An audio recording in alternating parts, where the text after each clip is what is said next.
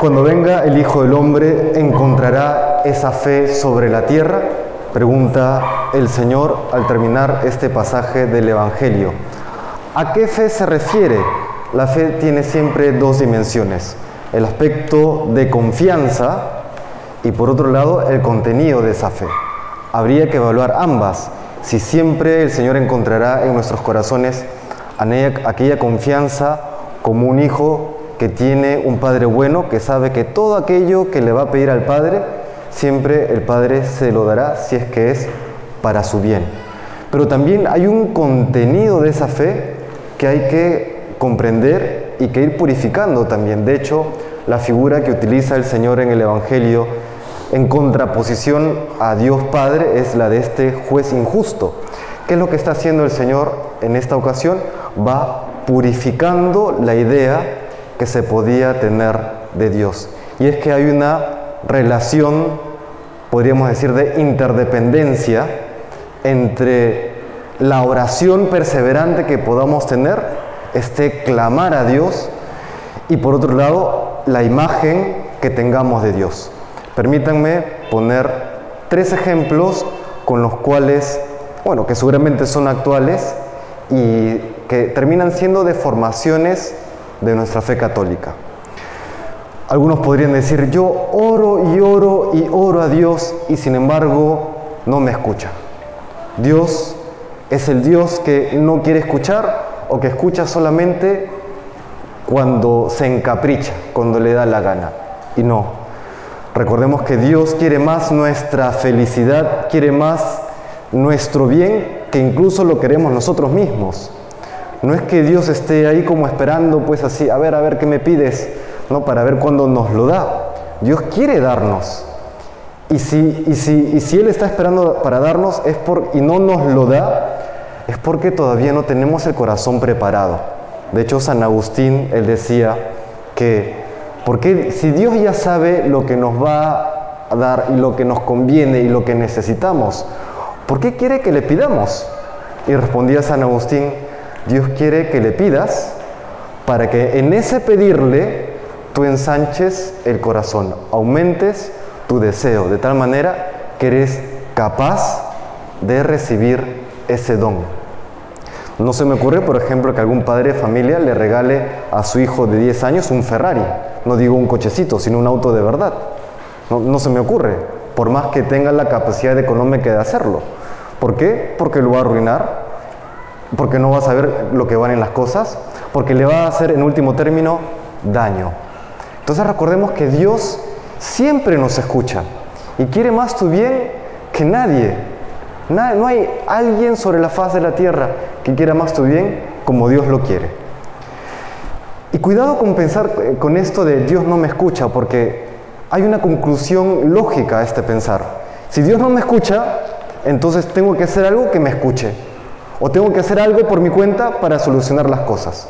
Y entonces caemos en una de dos. O en el culto al poder, Dios no me importa, yo hago las cosas a mi manera, a la fuerza. O por otro lado, recurro a la brujería, recurro a la magia. Dios no me responde qué hacer en este momento, recurro a la lectura de cartas. Y eso es una terrible ofensa a Dios y es la puerta al demonio. Y lo menciono porque aquí en el norte, no, sé si acá específicamente Chiclayo, pero el norte siempre tiene la fama de, mucha chamanería, mucha brujería, etcétera, etcétera. No tanta superstición que no saben el daño que ocasiona al alma.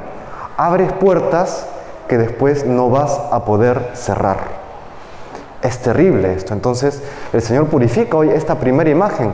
El Dios que no escucha. Dios siempre nos escucha. Siempre. ¿Cuál es la segunda imagen que podríamos purificar respecto de Dios? Y que ya no es solamente en este Evangelio, sino en el conjunto de la revelación. Algunos piensan, por ejemplo, que Dios, como es tan bueno, que lo que yo haga realmente no le importa.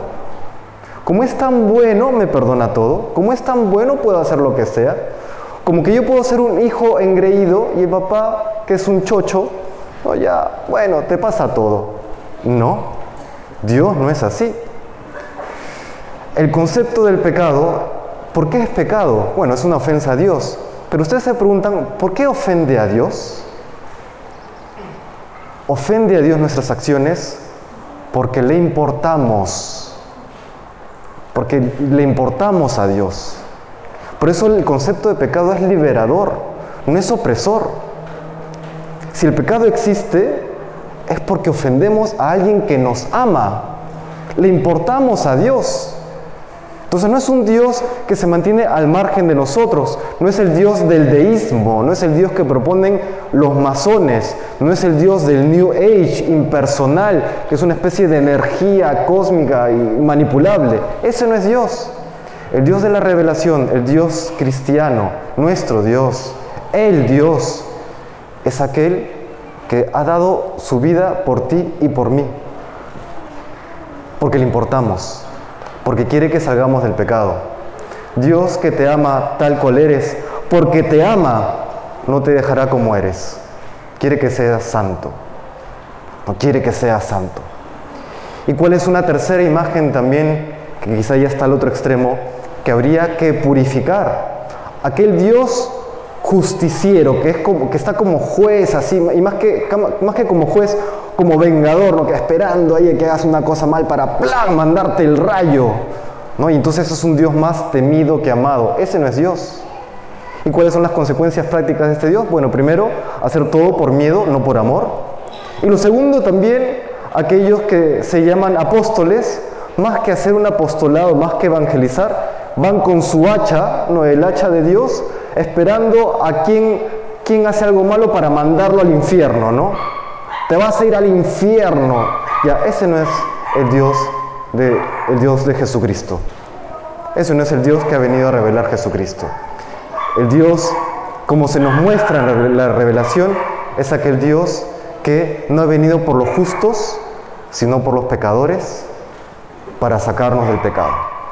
Y todos somos pecadores. Todos somos pecadores. ¿Qué es lo que hay que hacer? ¿Cómo aumentamos nuestra vida de oración y cómo aumentamos y purificamos nuestra fe?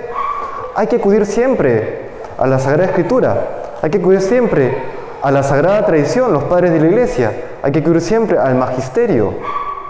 Ahí el Señor ha querido que sea la fuente de donde nosotros bebamos para poder comprender quién es Dios. ¿Quién es Dios? Y cuando comenzamos a profundizar quién es Dios, aquel Dios que ha dado su vida por ti y por mí en la cruz. ¿Cómo no acudir a Él? ¿Cómo no orar con confianza? ¿Cómo no confiarle todo en mi vida? Eso, hermanos, es lo que nos viene a decir hoy el Señor. ¿no? Él es aquel que nos dice, ora sin cesar, ora de manera perseverante, no porque necesite Dios tus oraciones para hacerte caso, sino porque necesita, como decía San Agustín, repito, que tú ensanches el corazón, que tú prepares el terreno para aquellas bendiciones que Dios te quiere dar.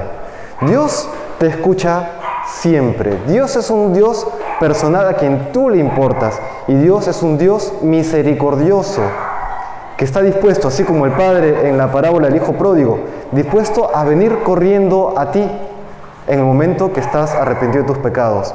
Porque si no estás arrepentido, no es que Dios no te quiera perdonar, es que Dios, es que tú no te dejas perdonar por Dios, es distinto. Queridos hermanos, tengamos pues esa oración perseverante y acudamos siempre al corazón de Cristo para que Él sane nuestras heridas, ilumine nuestras mentes. Que el Señor nos bendiga.